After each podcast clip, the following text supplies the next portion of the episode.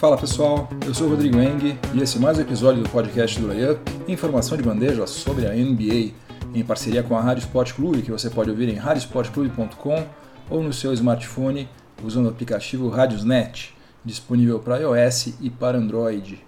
Esse aqui é o episódio número 141, que está sendo gravado no dia 20 de dezembro de 2018, e os assuntos de hoje vão ser os seguintes. No primeiro período eu vou falar sobre LeBron James, que registrou as maiores médias nos 30 primeiros jogos que fez pelo Lakers, uh, do que as médias no mesmo intervalo do seu início pelo Miami Heat e no seu retorno para o Cleveland Cavaliers.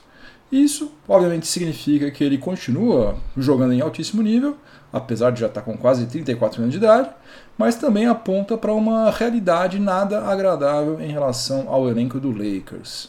No segundo período, eu vou falar sobre alguns estereótipos que foram construídos ao longo dos anos pelos torcedores da NBA em relação aos principais astros da liga e que soam cada vez mais como despeito do que qualquer outra coisa, né? em especial em relação a Russell Westbrook, James Harden e Stephen Curry. No intervalo, no quadro Máquina do Tempo, nós vamos retornar até o dia 20 de dezembro de 2005, quando Kobe Bryant marcou 62 pontos nos três primeiros períodos da vitória do Los Angeles Lakers sobre o Dallas Mavericks. No terceiro período, eu vou falar sobre um milagre de Natal. Se você não acredita em milagre de Natal, pode começar a mudar de opinião, porque o caótico Phoenix Suns está invicto a quatro partidas, o que não acontecia desde 2015. E no quarto e último período eu vou falar sobre a situação contratual do Anthony Davis, um dos jogadores mais cobiçados da NBA, que voltou a ser destaque diante do flerte público que LeBron James fez em relação a ele, né, dizendo que gostaria de um dia jogar ao lado de Anthony Davis. Vou falar sobre como que está a situação contratual dele e quais são as perspectivas de Anthony Davis, o nosso amigo Monocelha, para os próximos anos. Então é isso, chega de delongas, vamos ao que interessa, o podcast do Layup está no ar. LeBron James está jogando o fino da bola no Los Angeles Lakers, mesmo chegando aos 34 anos de idade, na sua 16ª temporada na NBA. Nas 30 primeiras partidas pelo time californiano, ele registrou médias de 27,7 pontos, 7,7 rebotes e 7 assistências por partida, com 51,9% de aproveitamento nos arremessos de quadra. Essa performance garante a ele a liderança no elenco do Lakers em pontos, rebotes e assistências, e também representam a melhor performance do próprio LeBron James nas 30 primeiras partidas dele pelos seus novos times, né? sem a gente considerar o Cleveland Cavaliers de 2003, porque não seria justo a gente comparar a performance dele de quando ele era calouro aos 18 anos de idade, né? Olha só, nos 30 primeiros jogos dele pelo Miami Heat em 2010, ele teve médias de 24,3 pontos, 6,5 rebotes e 7,2 assistências, com aproveitamento de 46,7% nos arremessos de quadra. E no retorno dele ao Ohio, em 2014, ele teve médias de 25,2 pontos, 5,3 rebotes e 7,6 assistências, com um aproveitamento de 48,8% nos arremessos de quadra. Portanto, é, tanto em um time quanto no outro, ele foi pior nos 30 primeiros jogos do que ele foi agora com o Lakers. E daí eu vi algumas reações de torcedores do Lakers comemorando o fato de que os números do LeBron James foram melhores no início dele pelo Lakers do que quando ele iniciou no Heat e de quando ele retornou ao Cavs. E aí, quando eu leio bobagem, eu geralmente simplesmente desconsidero, né? Porque eu tô velho demais para perder meu precioso tempo discutindo com gente que eu nem conheço. Mas eu confesso que nesse dia eu senti uma coceirinha nos dedos. É, é claro, né? Como 2 e 2 são 4, que o fato do LeBron estar jogando com mais intensidade aos 34 anos de idade do que ele jogava aos 26 quando ele estava no Heat ou aos 30 pelo Cavs é uma péssima notícia para o Lakers e também para o próprio LeBron James. Isso só está acontecendo porque, além dele ser um fenômeno da, da natureza, né, o cara tem a saúde de ferro, o atual elenco do Lakers é muito pior do que o do Heat em 2010 e também muito pior do que o do Cleveland Cavaliers em 2014. O Heat tinha Dwayne Wade e Chris Bosh. Os dois comendo a bola. E o Cavs tinha Kevin Love e tinha Kyrie Irving. O Lakers tem LeBron, tem alguns refugos como Michael Beasley e Alan Stephenson, e tem uma molecada promissora ali, né? Mas que ainda precisa comer muito cachorro quente para ser considerada uma ajuda relevante ao LeBron James. Se hoje ele está tendo que se desdobrar em quadra, marcar mais pontos, pegar mais rebote, dar mais assistência, é justamente porque ele não tem ajuda qualificada que ele teve anteriormente. Está se desgastando mais do que ele gostaria e mais do que ele deveria também, né? Principalmente se ele quiser jogar de novo as 82 partidas da fase regular.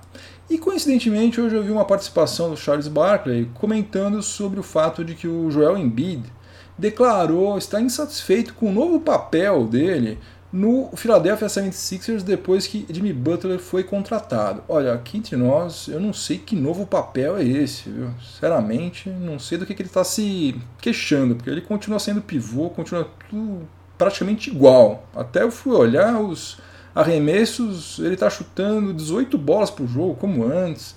Não sei do que, que ele está se queixando, mas enfim. Charles Barkley disse que ficou decepcionado com o Joel Embiid, porque ele, Embiid, né? deveria estar feliz e não chateado com a chegada de um cara do calibre de Jimmy Butler, né? E aí Charles Barkley citou até o que aconteceu com ele quando ele chegou ao Phoenix Suns, né? Que tinha Dan Marley e tinha Kevin Johnson para é, dividir com ele o fardo de pontuar. Ao contrário do que acontecia no Sixers, né? Onde ele tinha que resolver tudo praticamente sozinho.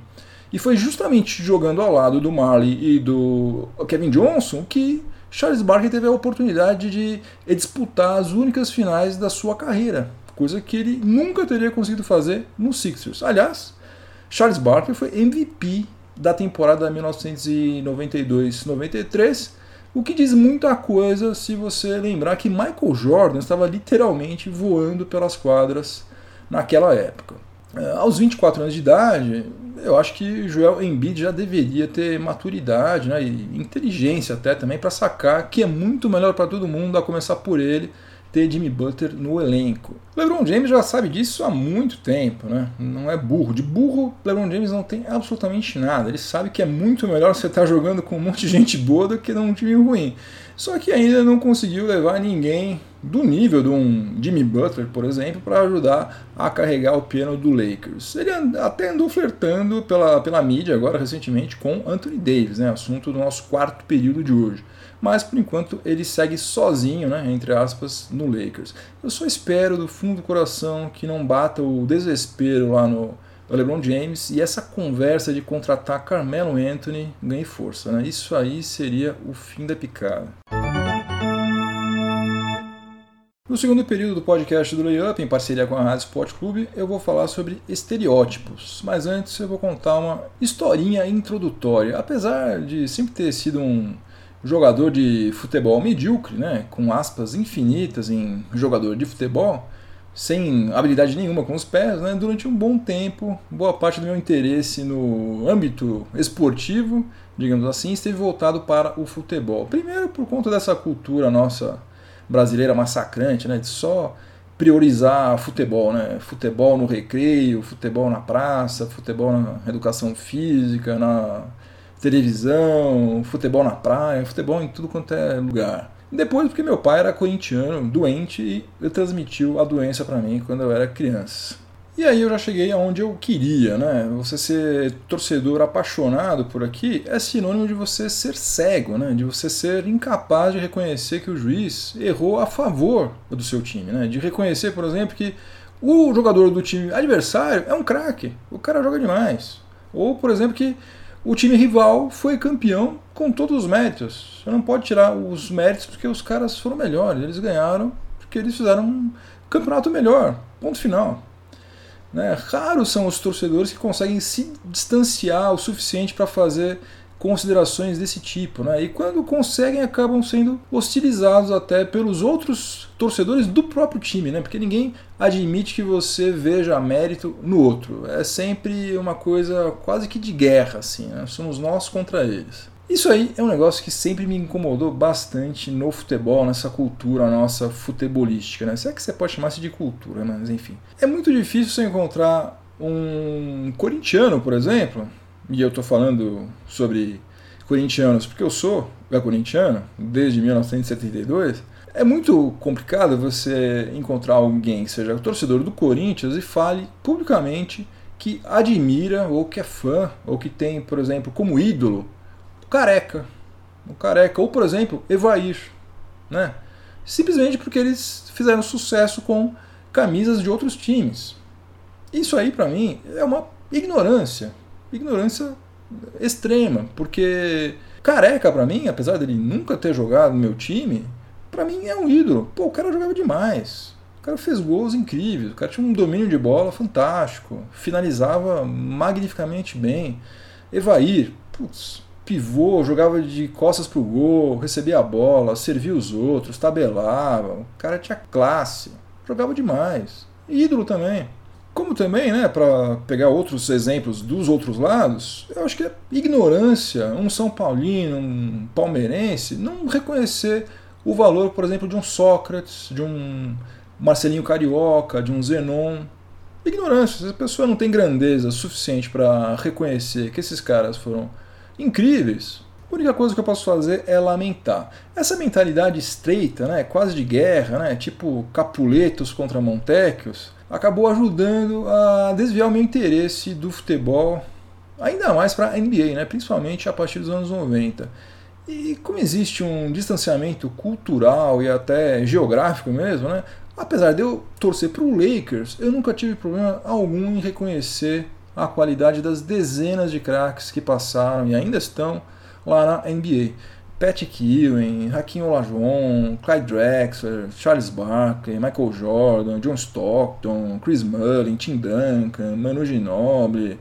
Enfim, poderia fazer uma lista aqui interminável dos meus ídolos declarados que nunca passaram nem perto de vestir a camisa do Lakers. Né? Uma lista gigantesca, daria para fazer um episódio inteirinho sobre isso. Só que nos últimos anos, com a popularização da NBA, dá para a gente perceber nitidamente o surgimento de uma espécie de contaminação futebolística no debate sobre a NBA.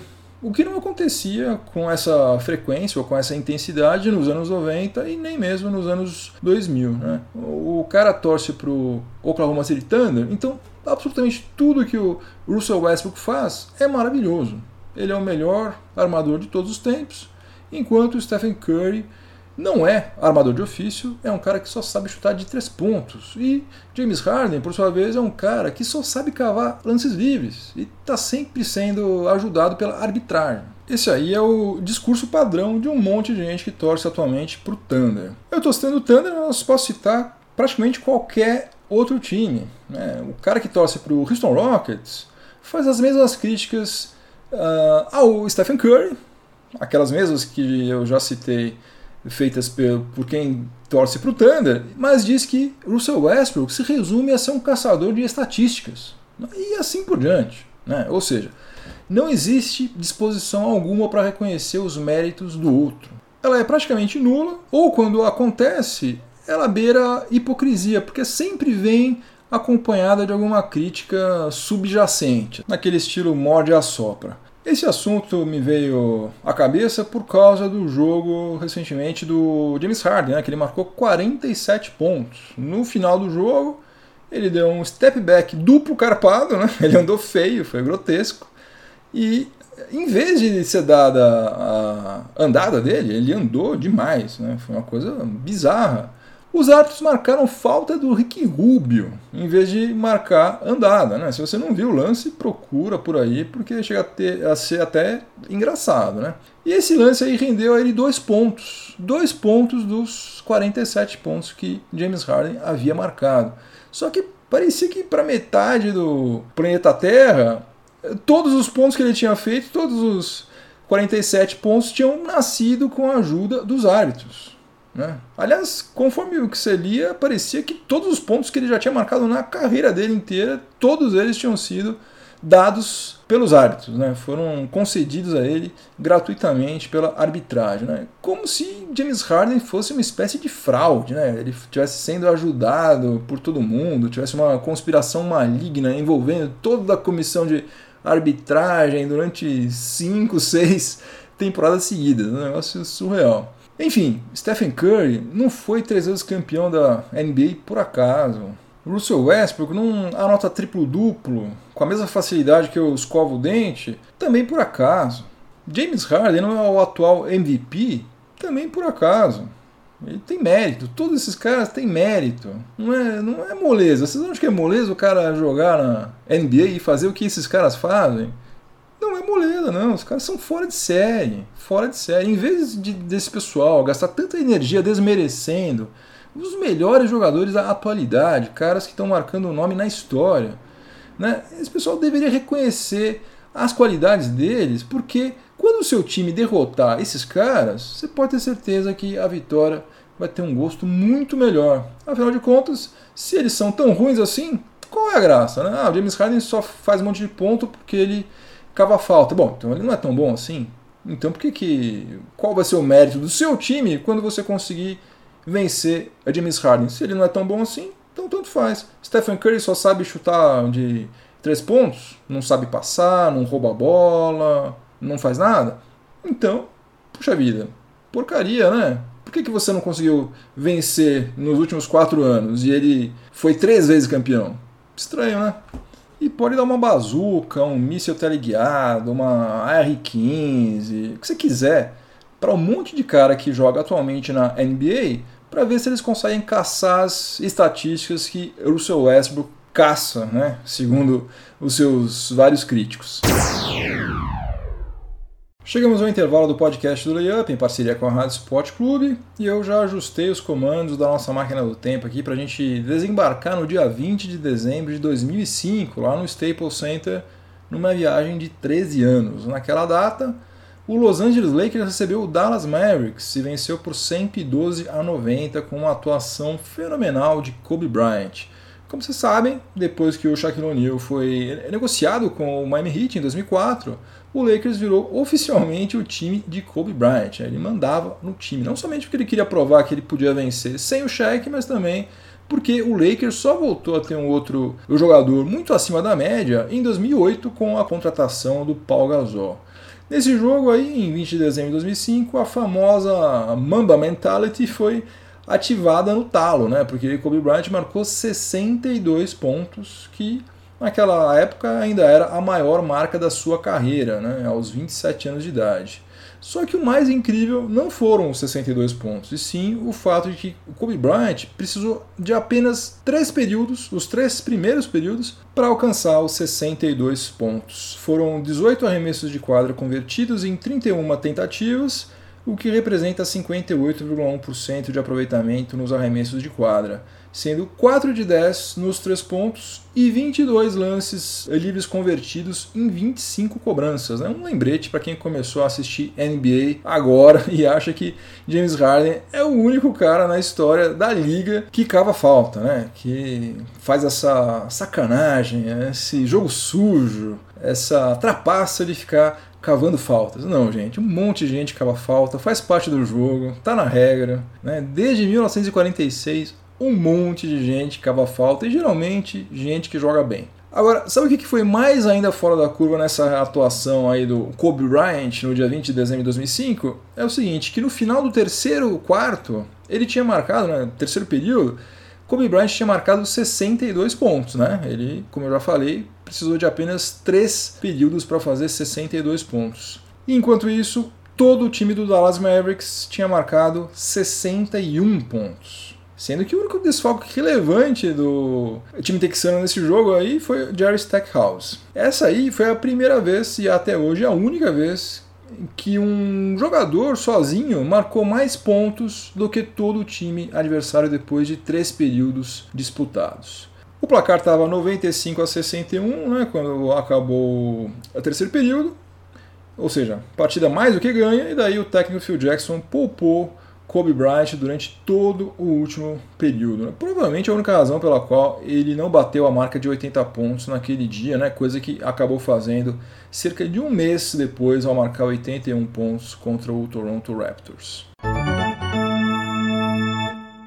No terceiro período do podcast do Layup, em parceria com a Rádio Sport Clube, eu vou falar sobre o Phoenix Suns no episódio 139, que foi ao ar há exatamente uma semana eu falei sobre a ameaça que o Robert Sarver fez ao poder legislativo de Fênix. Né? Ele disse que se a cidade não ajudasse a arcar com os custos da reforma da arena do Phoenix Suns, ele iria levar a franquia para uma outra cidade.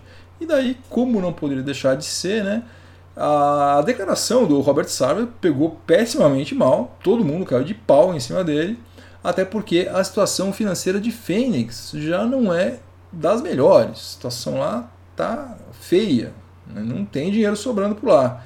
Então, logo em seguida, ele acabou colocando o rabinho entre as pernas, voltou atrás e disse que não existe nenhuma chance de a franquia sair de Fênix. Coincidência ou não, no mesmo dia em que essa ameaça do Robert Sarver ganhou repercussão, o Phoenix Suns venceu a primeira partida depois de 10 derrotas consecutivas, batendo o Dallas Mavericks em casa por 99 a 89. Até aí ninguém deu muita bola porque relógio quebrado está certo duas vezes por dia, né? Então pode ter sido apenas um acaso. Só que depois disso, para surpresa geral do planeta Terra inteiro, o Phoenix Suns venceu outras três partidas seguidas. Venceu o Minnesota Timberwolves, venceu o New York Knicks e venceu o Boston Celtics em pleno TD Garden. A última vez que isso tinha acontecido, né, ou seja, pelo menos quatro vitórias consecutivas, foi em março de 2015, quando o Suns ainda contava com os irmãos Morris, com o Eric Bledsoe e com o PJ Tucker. Hoje, na tarde do dia 20 de dezembro de 2018, o Phoenix Suns não é mais o dono da pior campanha da NBA. Incrível, né? Está na frente do Atlanta Hawks, está na frente do Chicago Bulls e está empatado com o Cleveland Cavaliers, né? três franquias da Conferência Leste. E os dois próximos jogos do Phoenix Suns, por incrível que pareça, prometem ser bem interessantes, porque no sábado vai ter Suns contra Washington Wizards, em Washington, que vai ser a primeira partida do Kelly Oubre Jr. contra a equipe que ele defendeu nas suas três primeiras temporadas na NBA. Para quem não sabe, ele foi trocado com o Austin Rivers pelo Trevor Ariza, que está na mira do Lakers, estava aliás, né, na mira do Lakers, quase foi parar no Memphis Grizzlies, mas acabou voltando para o Washington Wizards, né, franquia que ele já havia defendido anteriormente. O Kelly Oubre Jr. já estreou pelo Suns justamente na vitória sobre o Celtics, marcando 13 pontos e pegando 6 rebotes em 26 minutos de quadra. Vamos ver como é que vai ser a recepção dele pela torcida do Wizards, que anda full pistola com o front office da franquia, né? E também vamos ver como é que os seus ex-companheiros de equipe vão recebê-lo. Né? Ele parece que ele não tem um gênio muito bom, não, um cara meio chatinho, vamos ver. E lá o clima, lá, nossa, dizem que o vestiário do Wizards é horroroso, né? Ninguém se entende por lá. Então vamos ver como é que vai ser esse retorno aí de Kelly Oubre Jr. a Washington. E em seguida, no próximo jogo, o Phoenix Suns vai encarar o Brooklyn Nets, que também está fazendo bonito. Bonito pra caramba, aliás. Né? O Nets está numa sequência de sete vitórias consecutivas, igualando a melhor marca da franquia depois que ela deixou New Jersey e voltou lá para Nova York em 2012. O Nets vai ter parada dura contra o Indiana Pacers na sexta-feira, no dia 21, mas se bobear, ele pode chegar para o jogo contra o Suns com uma invencibilidade de oito jogos, né? porque Brooklyn Nets está jogando redondinho, está dando gosto de ver. No quarto e último período do podcast do Layup, em parceria com a Rádio Sport Clube, eu vou falar sobre Anthony Davis, porque LeBron James declarou que gostaria de um dia jogar ao lado do Anthony Davis. E daí, como um perdigoto de LeBron James é capaz de causar um maremoto na mídia norte-americana, essa declaração dele despertou uma série de análises, de sondagens, de especulações a respeito do futuro do Anthony Davis, ala pivô, e às vezes pivô, do New Orleans Pelicans. A situação contratual do Monocelha é a seguinte: ele ainda tem três anos de contrato com o Pelicans, sendo que o último, 2020-2021, é uma player option. Em julho de 2019, ele vai poder assinar uma extensão contratual com o Pelicans pela bagatela de 239 milhões de dólares em cinco temporadas, o que, do ponto de vista da franquia, seriam daqueles negócios que você nem precisa pensar para fazer. Né? Anthony Davis tem sido All-Star nas últimas cinco temporadas, e inevitavelmente vai ser nessa outra vez. E mesmo ele nunca tendo sido eleito MVP, quase sempre teve seu nome mencionado entre os favoritos. Ele é um monstro, né? No ataque ele é um monstro. É um dos melhores defensores também. Está com média de 2,8 bloqueios por partida.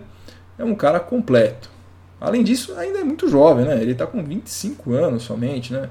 Teoricamente ainda não chegou no, no ápice da sua forma técnica. O problema do Anthony Davis, além de uma contusão aqui e outra ali, né, tem sido somente um: o New Orleans Pelicans. Não existe a menor perspectiva, a curto prazo pelo menos, como também não houve nas últimas seis temporadas, de que New Orleans Pelicans consiga brigar entre os melhores times da Conferência Oeste. E a qualidade do Anthony Davis é tão rara, mas tão rara, que chega a ser um sacrilégio, um verdadeiro sacrilégio, um cara desse nível passar a carreira inteira escondido, né, entre aspas, lá em New Orleans. Por isso, faria todo o sentido do mundo se o Lakers fizesse uma oferta pelo Anthony Davis, né, cujo estilo de jogo não conflita com o estilo de jogo de LeBron James, ao contrário do que acontece com, por exemplo, Jimmy Butler, Kawhi Leonard e Kevin Durant. O problema é que o Lakers não tem nenhum ativo que interesse ao Pelicans. Né? Talvez o único seja o próprio LeBron James, que obviamente não vai ser negociado pelo Lakers ou sei lá, um monte de picks futuras acompanhadas ainda de um pacote com, sei lá, Caio Kuzma, Alonso Ball, Josh Hart, sabe-se lá, Deus mais o que. Agora, mesmo que o Lakers topasse abrir mão de tudo isso para contratar Anthony Davis, o próprio Anthony Davis já declarou que só está focado em New Orleans e que não tem motivo algum para sair de lá. Fez aquela média padrão de que gosta da torcida, gosta da comida, gosta da cidade, gosta de todo mundo, quer morrer lá. Em princípio, essa declaração do Anthony Davis dá a entender que ele estaria só esperando chegar 2019 para aceitar a extensão contratual e colocar a mão nos 239 milhões de dólares. Mas também existe a hipótese de que ele siga os passos do próprio LeBron James. em vez de aceitar essa extensão aí de 5 anos, ficar amarrado aí por cinco anos, ele opte por contratos curtos de no máximo dois anos, que acabam dando poder de negociação ao final de praticamente todas as temporadas. Né? Se você fizer contrato de dois anos, sendo que o segundo ano é uma player option, beleza, todo mês de julho você vai poder negociar. Você pode, se você quiser, você pode é, se tornar um free agent. Foi o que o LeBron James fez durante praticamente todos os anos dele é, nessa segunda passagem lá por Ohio.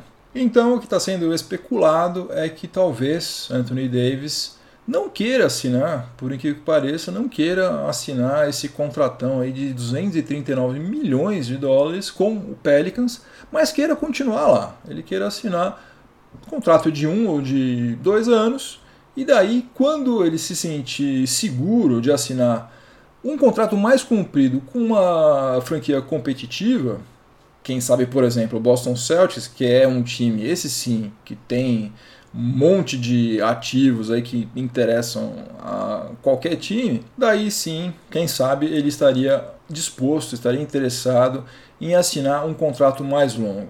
Lembrando que recentemente a gente teve alguns casos de jogadores é, excepcionais, nível de All-Star, que eles eram candidatos a receber esse contratão, né, essa extensão contratual gigante aí que eles chamam de Supermax, e a coisa acabou não dando certo. Né? Foram os casos, por exemplo, do Jimmy Butler, primeiro no Chicago Bulls, já não ficou por lá, quis sair, depois que sair também, ele poderia assinar também lá no Minnesota Timberwolves, não ofereceram para ele, acabou saindo de lá também.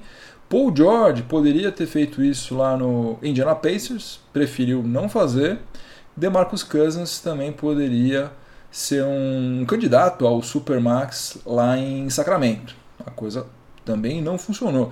E também aquela novela infindável do Kawhi Leonard. Kawhi Leonard poderia ter assinado o Supermax com o San Antonio Spurs. E, como vocês estão cansados de saber, a coisa não fluiu. Eu só peço encarecidamente ao Anthony Davis, Anthony Davis, eu sei que você escuta aqui o podcast do Layup Então, por favor, cara, não faça novela. Quando for a hora, você resolve o que você vai fazer da sua vida, comunica todo mundo e ponto final. Novela, eu juro que eu não aguento mais. Fim de jogo, game over, acabou mais um episódio do podcast do Layup. Obrigado pela companhia. Vou deixar minha trilha sonora para o final de semana, que dessa vez vai ser a música Love Child, da banda Deep Purple, que é a segunda faixa do lado B do álbum Come Taste the Band, que foi lançado em 1975. Esse disco aí tem uma capa meio esquisita. A capa, você olha para essa capa e você vê, hum, esse disco aí deve ser uma porcaria, porque é uma taça de vinho e tem a cara deles, dos integrantes do Deep Purple, dentro dessa taça de vinho. É uma coisa meio tosca, para ser sincero. E, mas esse disco é sensacional, esse disco é ótimo. Apesar de eu achar a melhor formação do Deep Purple, aquela clássica, né, com Richie Blackmore e com Ian Gillan, David Coverdale e o Tommy Bolin fizeram uma dupla de respeito lá nesse álbum Come Taste the Band. Depois David Coverdale virou aquela melação de cueca, né? Insuportável, mas até aí tava indo bem pra caramba. E Tommy Bolin, coitado, o cara teve uma overdose, se não me engano, aos 26 anos de idade. Esse aí foi um dos últimos álbuns dele. O cara era um músico fantástico, um guitarrista de mão cheia. E metido com droga, né? Infelizmente, nessa época aí, se não me engano, ele faleceu em 76. Deixa eu dar uma conferida aqui para não falar bobagem. É, exatamente, morreu em 76, aos 25 anos de idade. Uma pena. Mas enfim, Love Child do Deep Purple, música do álbum Come Taste the Band. Na sessão abraços, grandes abraços para Rodrigo Navarro, para João Paulo Silva Zica e para Rafael Assunção. Esses três camaradas, eles se inscreveram no canal do Layup no YouTube. Faça quem eles, entre lá em layup.com.br procure por um banner lá do YouTube, você clica nele, você cai no canal do Layup no YouTube, se inscreve, facinho, sem crise. Em breve, em 2019, terei conteúdos diferentes lá, por enquanto você só encontra os episódios, esses mesmos episódios que você está ouvindo agora, mas a partir de 2019 você vai encontrar outros conteúdos por lá, então já vai se inscrevendo para não perder nada. Siga o Layup nas mídias sociais, no Facebook, no Twitter é LayupBR e no Instagram é LayupNBA. E se você estiver ouvindo este episódio em alguma plataforma de podcast, aproveite para avaliar positivamente o podcast do Layup, que isso me ajuda demais também. E se você estiver ouvindo na Rádio Esporte Clube, continue sintonizado por aí que vem mais informação esportiva de qualidade na sequência. No mais, é isso aí. Bom final de semana, muito juízo, voltem todos inteiros e inteiras para casa Semana que vem tem mais. Um abração. Tchau, tchau.